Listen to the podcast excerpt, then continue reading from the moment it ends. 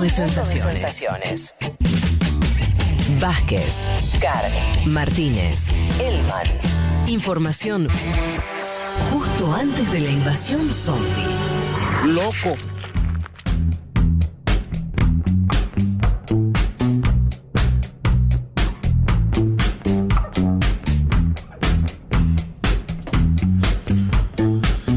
Vamos a meternos con las noticias. Vale. La primera, que tiene mucho rebote también local, esta noticia, charlémosla un poquito, tiene que ver con que en esta semana que, que pasó, Reino Unido anunció eh, un este, el cobre de un impuesto nuevo sobre la renta inesperada.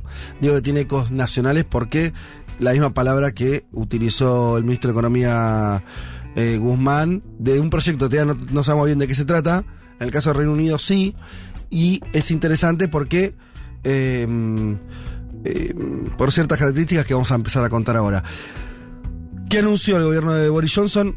Si ustedes además quieren comentar alguna cosa, es interesante también porque fue llegó a esa decisión por una presión del partido opositor, bastante distinto a esto que decíamos acá, de este bloqueo, ¿no?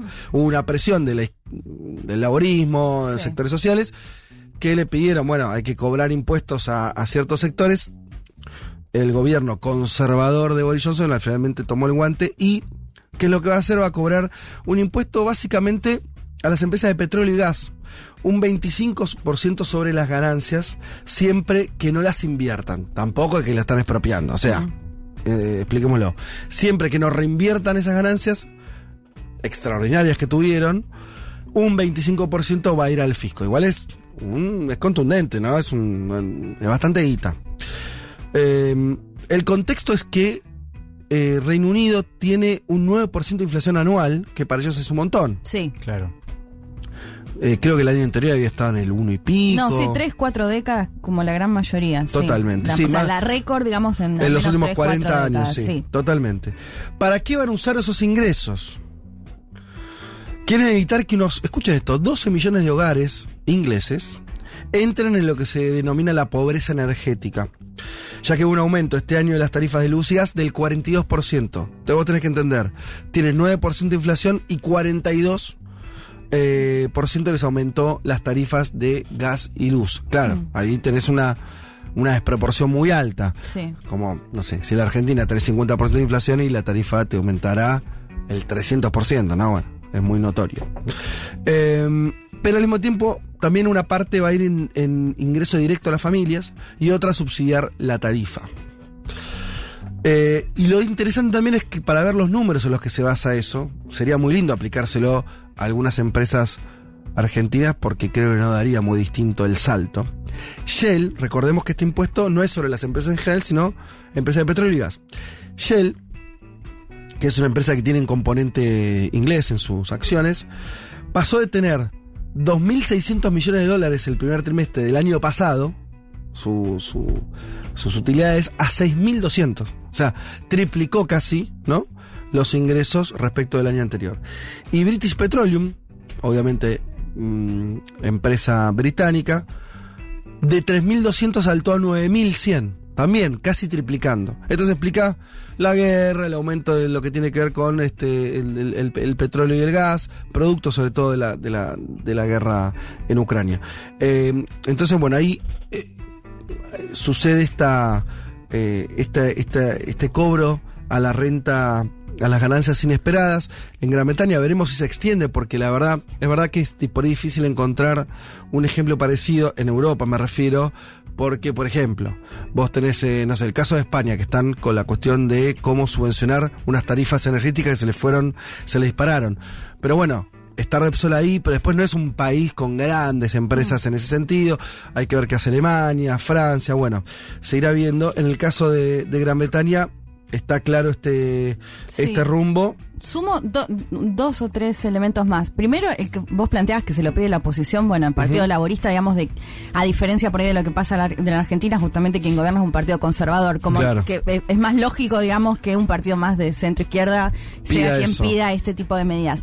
Y la otra es que pensaba, se da en un contexto en el que viene de unas elecciones regionales que golpeó justamente al Partido Conservador, digamos, un Boris que claramente se siente exigido, mm, si la oposición, por ejemplo, le está demandando eh, esta cuestión, y en la misma semana semana en la que se conoció el informe final de este Mm. Partygate, de las, las fiestas de Boris Johnson, en las cuales se publicaron incluso las fotos. Sí, hay una fotito una. Hay varias en las que está con una copita en mano cuando recordemos había una Sí. cuarentena muy estricta en el Reino Unido. Y bueno, y tercero, por supuesto, que esta mesa en el marco en el que Europa está discutiendo qué hacer justamente con los hidrocarburos y con Mm. en materia energética. Totalmente. Juan, ¿quieres agregar algo? No, estamos bien. Eh, vamos a. eh, eh, eh, a ver. Bueno, vamos a esta noticia eh, que tiene que ver con la India. Algo lo comentaba en el pase, pero me parece que podemos profundizar un poco más. Que eliminó el, el- el arancel para aceites, ¿sí? Eh, para la importación de, de aceite de girasol en particular.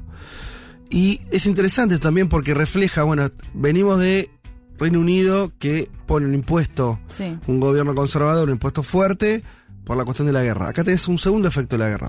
Quiere decir, estamos entrando en un escenario de efectos económicos muy concretos y que tiene efectos políticos, ¿no? Una guerra que Sí, parecía... es como que ya dejamos de hablar de la cuestión bélica de la guerra para hablar de cómo está golpeando en el día a día, en el mundo. y de qué manera se convierte en un conflicto mundial, porque. Claro. otras guerras no tenían este efecto, Sí. ¿no? Tan desestabilizador en términos. Me parece que se está viendo la importancia de que el que está. que de alguna manera están en guerra Rusia y la OTAN, por más que no sea eh, militarmente Sí, así, sí. ¿no?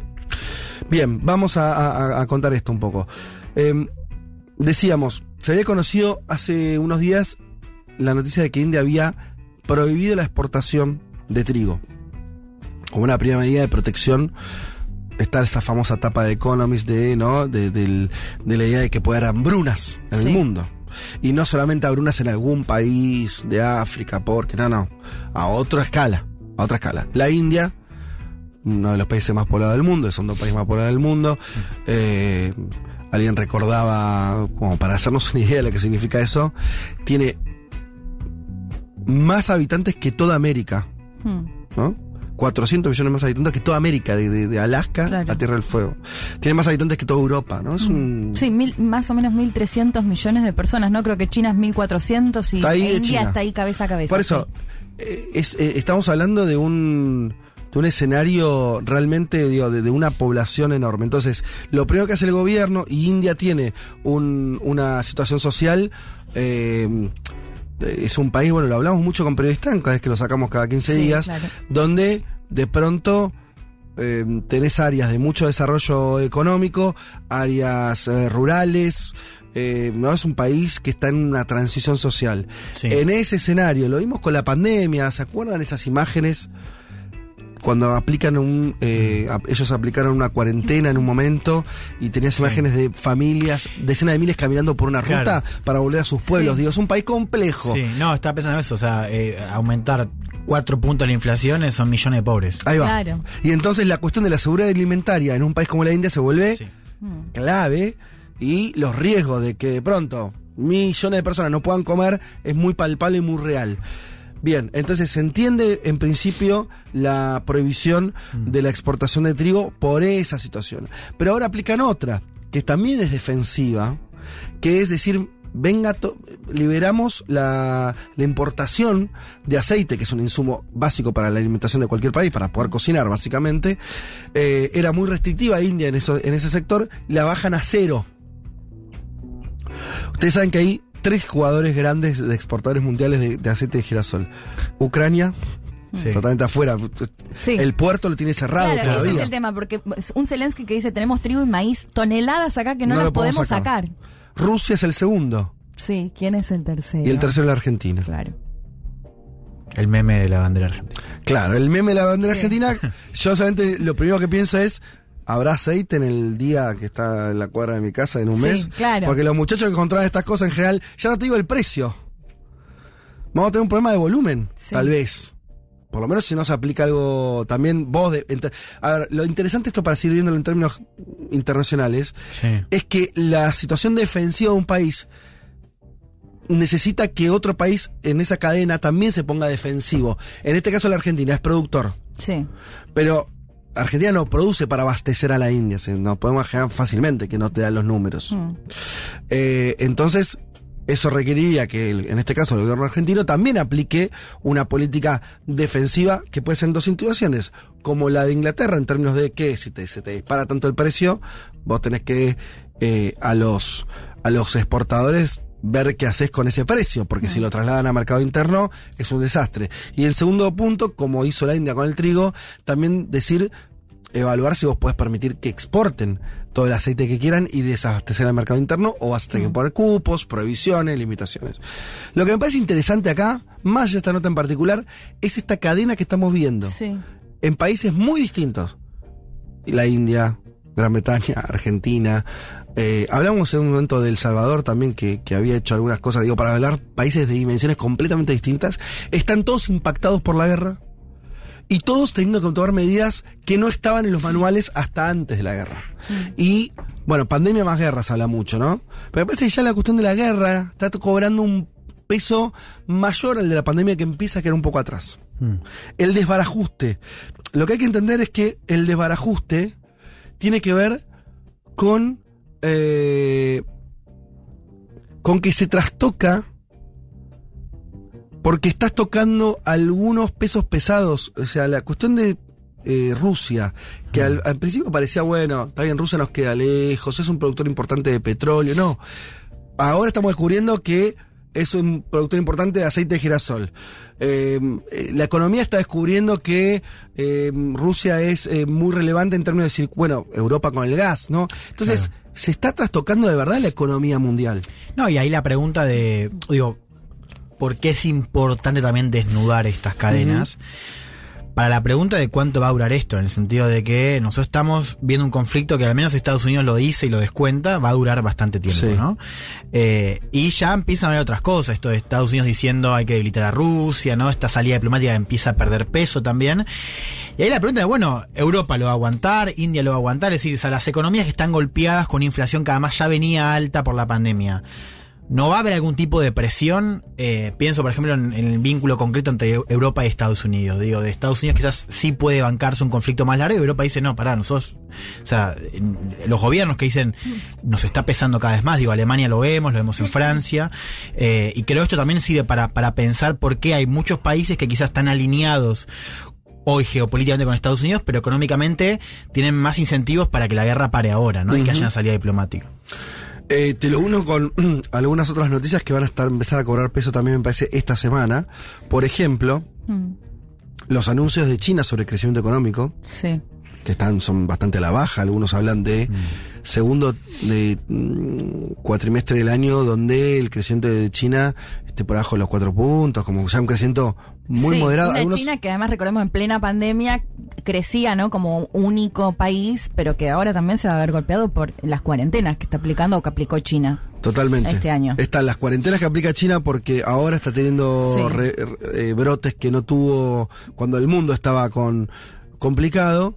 Pero además también en algún punto impactada por este desequilibrio económico mundial.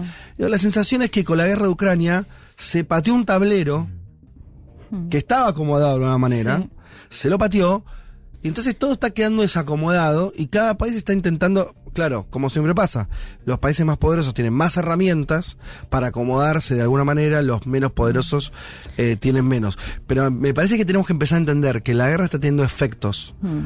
geopolíticos, económicos en las sociedades, que si vos ves, eh, mm, empieza a parecerse a cuando a los efectos económicos de las guerras mundiales del siglo XX, que eran así, drásticas, ¿no? Cierres del comercio internacional, Sí. eh, países que de pronto tienen oportunidades. El caso de la Argentina, cuando ocurrió la Segunda Guerra Mundial, empezó a, a tener una la salida de esa, de esa de esa guerra que encontró a Europa devastada, le dio a Argentina una posibilidad de exportación, de, digo, quedó parada en un buen lugar. ¿Sí?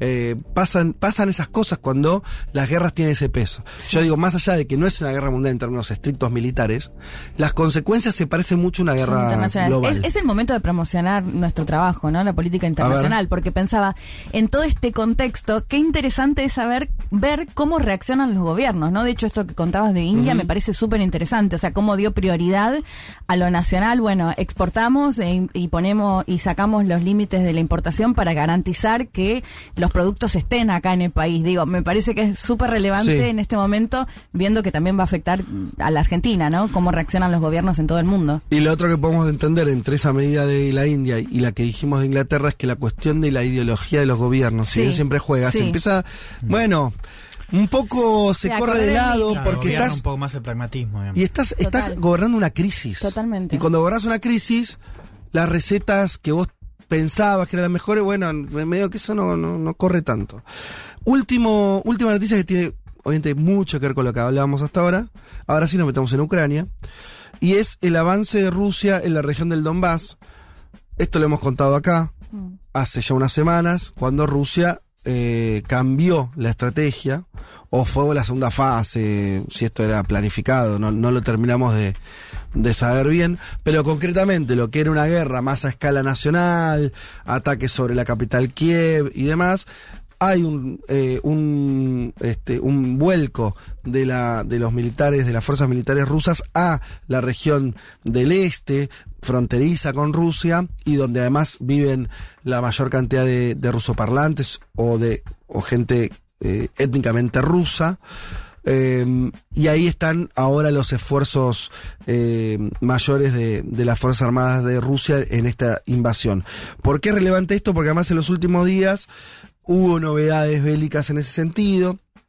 Eh, sobre todo es interesante lo que está pasando en Kharkov, eh, que es la segunda ciudad rusa. Fue la primera durante mucho tiempo, un palo y medio de habitantes, es una Sí. ciudad muy importante.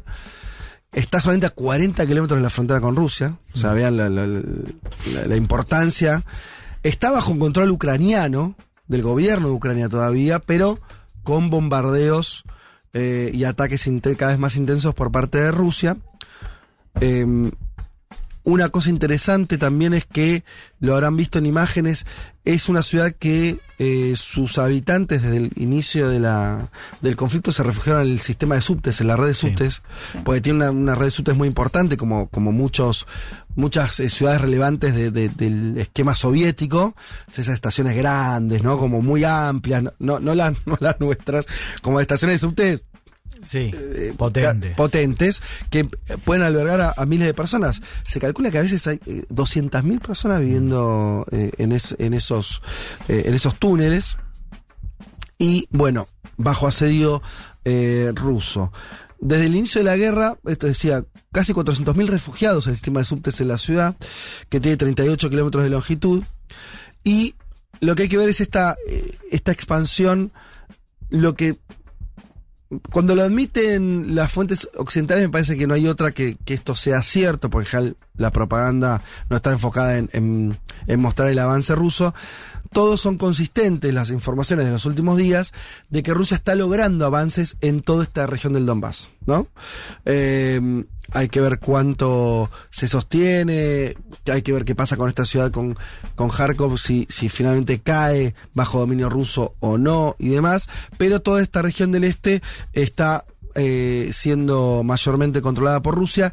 Y esto me parece que abre lo que decía Juan vos sobre el- la, la perdurabilidad del conflicto, como si hubiéramos llegado a un lugar donde es más posible el estancamiento Sí. porque no van a sacar a los rusos de estas regiones fácilmente. En parte hasta te diría, porque el apoyo interno de la población de estas regiones, que viene en el 2014, es considerable. No me voy a poder discutir sin mayoría, no, no lo sé. No, pero es considerable. sí, y eso dice Estados Unidos, la, lo dijo hace dos semanas la directora de inteligencia norteamericana, Avril Haines, esto de nosotros consideramos que eh, eso, que, que, que no hay ningún eh, ningún bando que esté imponiendo, lo cual es interesante porque es distinto a otras voces que circulan, por ejemplo, en Reino Unido que dicen creemos que Ucrania puede ganar, ¿viste? Digamos, Sí. Entonces, es un poco más realista ese escenario. Eh, no, y yo venía planteando esto de, de- de empezar a, a poner el foco en qué busca Estados Unidos. Porque, mm, Desarrolla eso, es muy interesante. a ver, en abril hubo una cita que no pasó desapercibida en Estados Unidos de el, el director, ahora ya no me acuerdo si es el de, de- creo que era Defensa o de Seguridad Nacional, que decía esto de que el objetivo ahora para Estados Unidos era también debilitar estratégicamente a Rusia. ¿No? Digamos, una idea de que ya el, el objetivo no es en Ucrania únicamente ayudar a la defensa ucraniana, sino también aprovechar para go- golpear estratégicamente a Rusia. A todo el país. Claro. A, a- A la economía rusa, a- Claro. al gobierno de Putin en general. Sí, sí, sí, sí. Entonces ahí aparecen varias cosas. Digo, por un lado, ya si el objetivo muta hacia, hacia, hacia otro escenario, los estándares ya no son los mismos. digamos. ¿Cómo ya- sería eso? Y porque si Estados Unidos busca golpear estratégicamente a Rusia, digo, ya de por sí, como no estás buscando únicamente que Rusia se vaya, por ejemplo, puede estar más dispuesto a que la guerra siga, digamos, ¿no? O sea, para bancar. Te conviene que Rusia Claro. esté en una guerra para debilitarla, Claro. no que termine esa guerra. Tenés más incentivos a priori para que el conflicto se prolongue. Ahora, también hay una pregunta que hay que hacerse que es, ¿qué significa eso? ¿Qué significa que Estados Unidos quiera golpear estratégicamente a Sí. Rusia? ¿Es que eh, se golpee más su economía? ¿Es que quede más debilitado en materia militar? ¿Es que Putin salga del poder, como dijo en un gaf Biden? ¿No? A eso yo le sumo la cuestión narrativa, que creo que es bien importante. Es, si uno ve también cómo se decora el contexto bélico en esta idea de estamos luchando contra la tiranía, contra la reinvención de Hitler, como dijo Zelensky, bueno, ahí también hay más incentivos para, para no pactar. Digamos. O sea, si Ucrania además considera A, que tiene apoyo suficiente para vencer a Rusia, y B, que Rusia es el mal absoluto, entonces, digamos, no hay ningún acuerdo posible a corto plazo. ¿Se Es- entiende? En lo que vos estás diciendo, eh, eh, en esto que estás dibujando, tiene más sentido pensar, como creo que lo hicimos alguna vez acá, eh, que la guerra de Ucrania es un capítulo de una disputa más grande, Sí.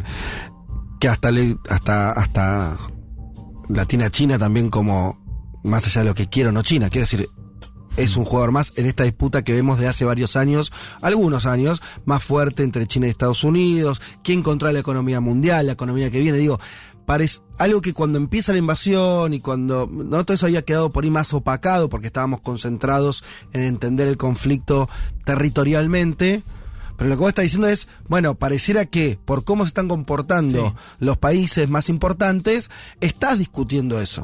No, pero además Estados Unidos lo dice, digamos. Lo, lo cual también, para, para muchos en Estados Unidos dicen, estamos de acuerdo, voces de la, del establishment que dicen, estamos de acuerdo en el objetivo de debilitar estratégicamente a Rusia y que la guerra pase a ser de mediano a largo plazo. Ahora, Endémica, digamos. Claro, pero dicen, no lo digas públicamente, porque de alguna manera es como alertar a... Claro, y ahí hay una pregunta que es sobre la viabilidad de esa estrategia. ¿no? Y ahí aparecen dos cosas. Primero la cuestión de Europa, que charlamos al principio vos delineado esto de los costos económicos. Sí. Es, ¿Europa va a bancar eso? Porque si uno mira cómo se posicionan los, los gigantes europeos, sobre todo Francia y Alemania, ellos están todavía diciendo, lo dice Macron, dice, ojo porque hay que construir la paz, ojo porque no hay que desechar la vía diplomática, lo cual ahí te desnuda que para Francia y para Alemania, sobre todo por los costos económicos, está la idea de terminar, o sea, de, bueno, seguir luchando, seguir mandando armas, pero si está la salida diplomática no hay que debilitarla. Claro, pero además económicamente parece mucho más perjudicial para Europa que para Rusia. Por- Digo, que Rusia consiga Sí, a es quienes venderle gas, petróleo, carbón, me parece que es más simple que Europa la, la dificultad Entonces, que tiene para claro, conseguir a quién comprarle. Una es esa, y yo planteo una segunda que creo que eh, vamos a tener que discutir con mayor alcance eh, en el futuro, que es qué va a pasar en Rusia, porque Rusia tiene armas nucleares. Sí. Eh, y esto la inteligencia de Estados Unidos le dice, dice, ojo, porque cuanto más se prolonga el conflicto, más lugar, más lugar va a haber para lo impredecible, para las escaladas.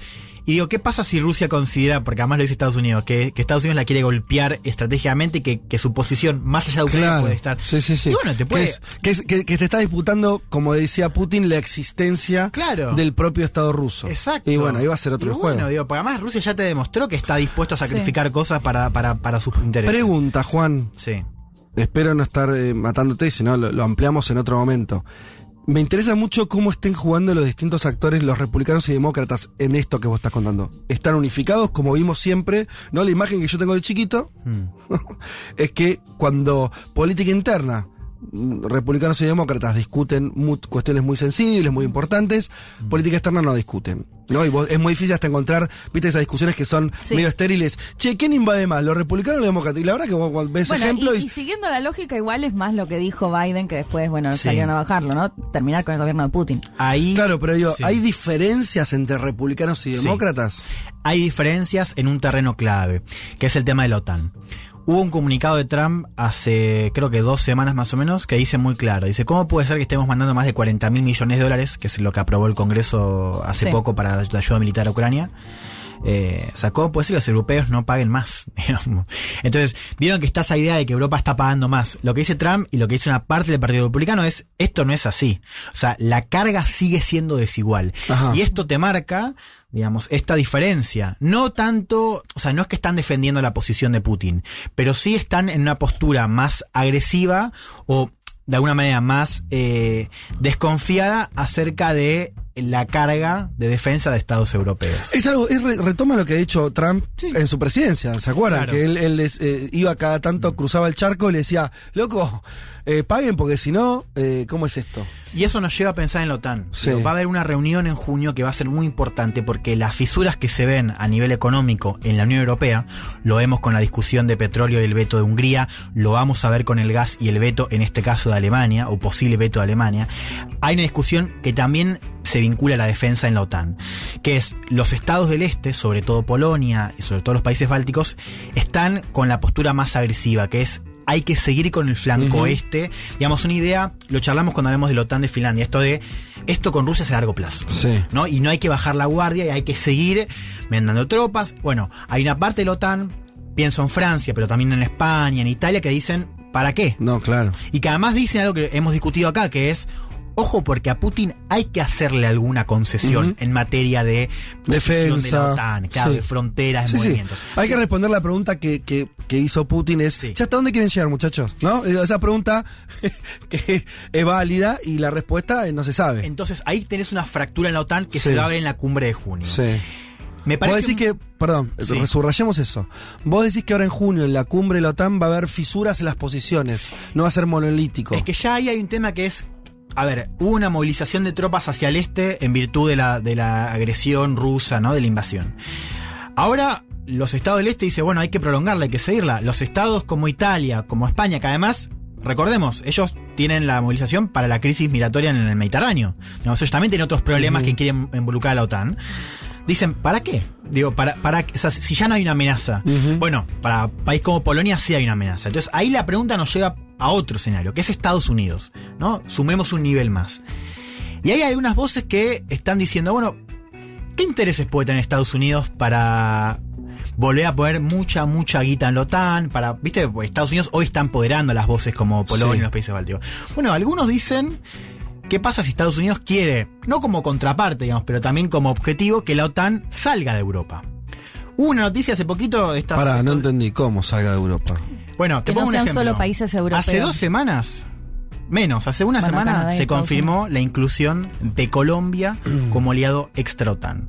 Si vos ves, tenés eh, desde Marruecos, eh, Colombia, bueno, Brasil, o sea, vos ves que la OTAN está reclutando socios que no son parte de la alianza, pero son aliados extra OTAN. Cuando decías salir de Europa te referías a que no sean solo europeos los socios de la OTAN, los, los- los miembros. No solamente eso, que también, sino que la OTAN empiece a tener un rol más global. Global.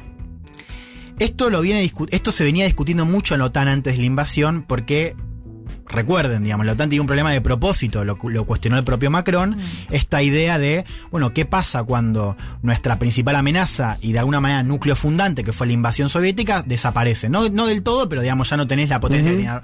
Bueno, algunos decían, hay que empezar a mirar a China. Y si vos mirás las últimas dos cumbres de la OTAN, los últimos comunicados, ahí empieza a aparecer China como amenaza sistémica. Mm. Algunos creen, y yo creo que es, me parece que hay que seguirlo, que Estados Unidos también quiere que la OTAN, por ejemplo, empiece a tener misiones en el Indo-Pacífico. ¿no? Claro. Y, y- y apuntar no solamente a Rusia, sino hacia China. Que ahí, de alguna manera, hay muchos socios europeos que dicen, no, pará, pará, yo te banco en la de Rusia. Claro. Pero ¿qué me- porque yo no me quiero pelear con China el No, claro. ¿Por qué? Porque mi economía depende también de China. Sí. Entonces, ojo, hay que seguir ese debate también, porque hay una pregunta acerca de esto que yo te decía de Estados Unidos debilitando estratégicamente a Rusia. ¿Es parte de la misma política exterior que hoy tiene a China como principal amenaza? ¿O es otra, digamos? O- O, se abrió otro frente, ¿no? Bueno, ahí yo seguiría esto, pero también hay voces en el debate, y fíjate cómo pesa lo doméstico, que dicen, Bueno, todo muy lindo con este renovado compromiso de Biden y toda la guita, pero ¿qué pasa si tenés a Trump en dos años? Claro. ¿Qué va a pasar con esto? ¿Es sostenible el, el- el- el apoyo de Estados Unidos a la OTAN? Y vos me preguntabas por el apoyo republicano. Y, y no es algo seguro. No es algo seguro porque Trump, ya te, ya, ya te dije, di- dijo, esta carga sigue siendo injusta. Aunque Alemania diga que va a gastar el 2%, nosotros seguimos poniendo mucha más guita. Y bueno, es esta idea de America First. O sea, ¿qué no- ¿por qué nosotros tenemos que poner toda la plata en, en Ucrania? ¿Por qué no pone un poco más Alemania? ¿Por qué no pone un poco más Francia? Bueno, como verán, complejo el tema y se abren un montón de cuestiones que me parece que van a ser un poco la, la, la cocina de los próximos meses, de un mundo que mm, siempre dijimos que el mundo era complejo, estaba complicado, me parece que ahora es un mundo donde estos intereses, la guerra, viste que las guerras es como que desnuda los intereses de forma muy, muy, muy descarnada, ¿no? La guerra es, como dicen, el fin de la política, que en realidad no lo es, no es el fin de la política, pero sí eh, es poner las cuestiones en- en- entre enemigos y amigos, ¿no? Y, eso me parece que termina de, aclarar algo que estaba en el ambiente, que estaba en el tablero, pero de, otra manera. Bien, esperemos que haber aportado ¿eh? en algo a, la mirada. Eh, por supuesto vamos a seguir tocando este tema en los próximos las próximas emisiones. Vamos a una tanda y volvemos. Futuro.